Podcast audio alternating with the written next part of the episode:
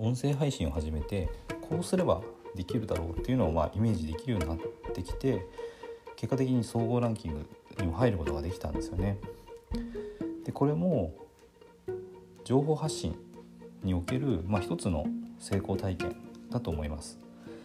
でこれこういうことがあったので、まあ、さらにやっぱり今面白くなってきたなと自分では感じてます。毎日楽しくこう録音して配信をさせてもらってます。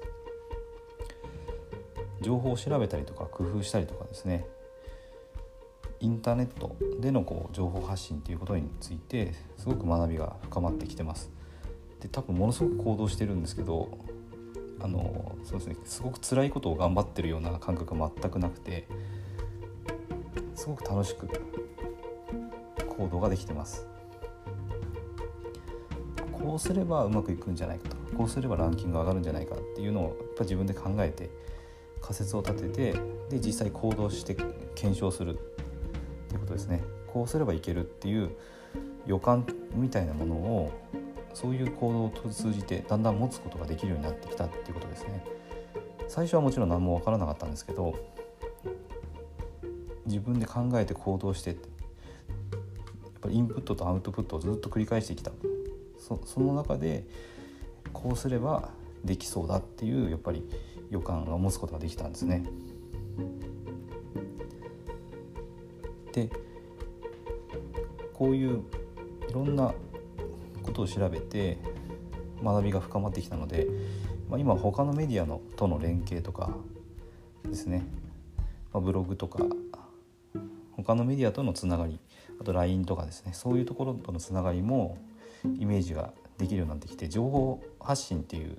ことの理解も深まってきたなと思ってます。でこれによってその情報空間ですね情報空間においての自分の世界観みたいなものが広がったような感覚がありますちょうど息子が電車に乗って遠くまで行った時に自分の世界が広がった感覚を持ったのと同じようにですねこの情報空間での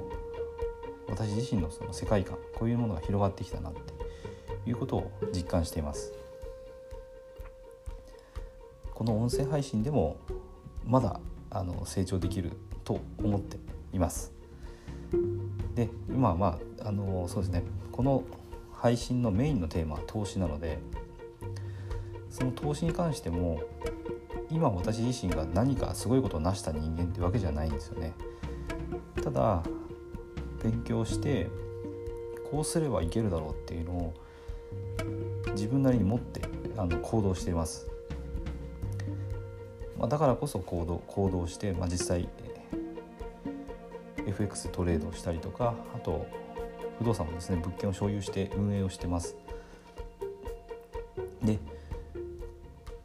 この音声配信での、ま、成功体験みたいなものもあったんですけどもそのおかげもあって投資についてもですね自分の理解もより深まってきたしこうすれば経済的自由を手に入れることができるっていうその予感みたいなものを今持つことができています。だからこれはあの必ず達成されると思ってます。だから、えーとそうですね、自分でそういうことを達成しながらこれを聞いてくれてるリスナーの方にもより役に立つ情報っていうのをこれからも発信していきたいと発信できるんじゃないかなっていうふうに思ってます。これからもあのよりいい情報ですね発信したいと思いますので、聞いていただけると嬉しいです。